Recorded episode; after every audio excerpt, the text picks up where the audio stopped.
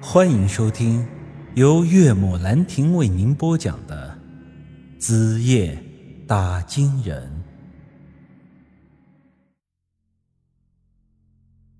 如此这般，我便成功的用四年的阳寿换来了这招魂的莲花灯。朱世昌这个家伙虽然是个奸商，但本性还不算太坏。莲花灯卖给我之后，他又很是细心的教我怎么用。怎么招魂？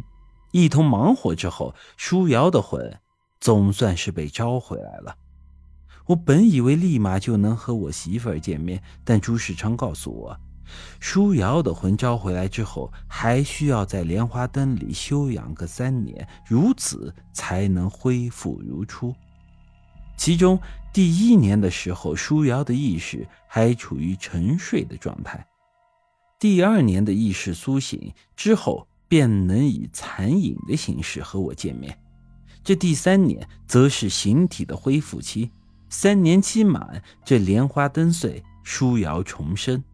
另外，在这三年的时间里，我必须细心的供奉这莲花灯，每三日向其中添加一次灯油。三年期间，莲花灯必须一直处于这燃烧的状态，不可熄灭。忙活完这些，我也总算是松了口气。在此之后，莲花灯成了我全部的希望。那晚离开半步多的时候，干爹突然神情严肃的跟我说道：“小雨啊，干爹还有件事情要跟你说。文斌那臭小子在下面出点事儿，我得去处理一下。这短时间内啊。”我应该是不会回来了，以后没了干爹，你可要照顾好自己呀。哦，文斌出事了，严重吗？唉，说大也不大，但说小也不小。本来几天前我就该走了，但是你小子变成了那副样子，我实在是放心不下。不过现在好了。你媳妇的魂招回来了，我也就放心了。你小子要记住干爹的话，以后不管遇到多大的事儿，都不能像之前那样犯糊涂了。天底下没有过不去的坎。我看得出你小子不是一般人，以后肯定是要干大事的，千万不要在小沟沟里翻了船。嗯，干爹，我知道了。之前是我糊涂了，如果不是您老人家提醒，我恐怕永远都失去舒瑶了。以后我遇到事情一定先想办法，而不是借酒消愁。嗯，不错，看来你小子也算是长大了。行了，这样我走的也就放心了。干爹，你什么时候再回来？短则三五年，长则十来年。不过你放心，我肯定是会回来的。你小子努把力，争取让我回来的时候能抱上这干孙子。走了。此后的一段时间里，我的生活便只剩下了我一个人。我照常每天打金。每天研习大山书的打金人秘典，学习里面的阴阳秘法和符咒。休息的时候，我喜欢把莲花灯摆在床边，我躺在床上对着莲花灯说话，就像曾经舒瑶躺在我的身边的时候一样。虽然朱世昌说舒瑶的意识要一年之后才能苏醒，不过我感觉他现在似乎就已经能听懂我说的话了。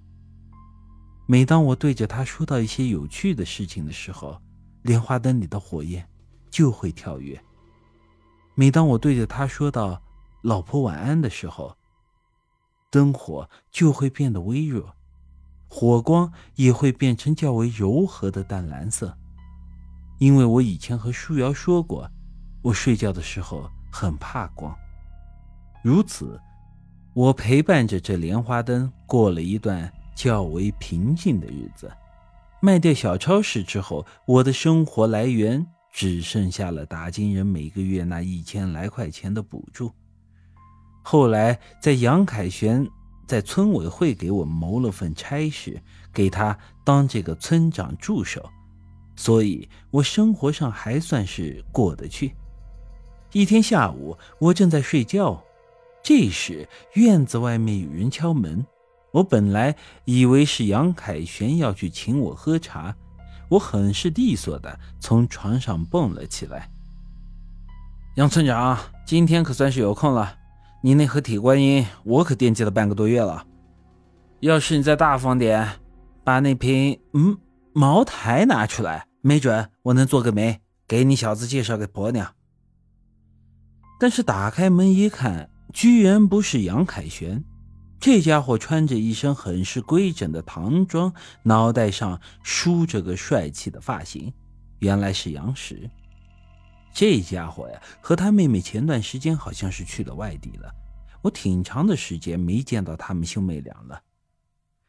这时，我见他手里提着两盒礼品，一盒是米糕，另一盒好像是胭脂、口红之类的化妆品。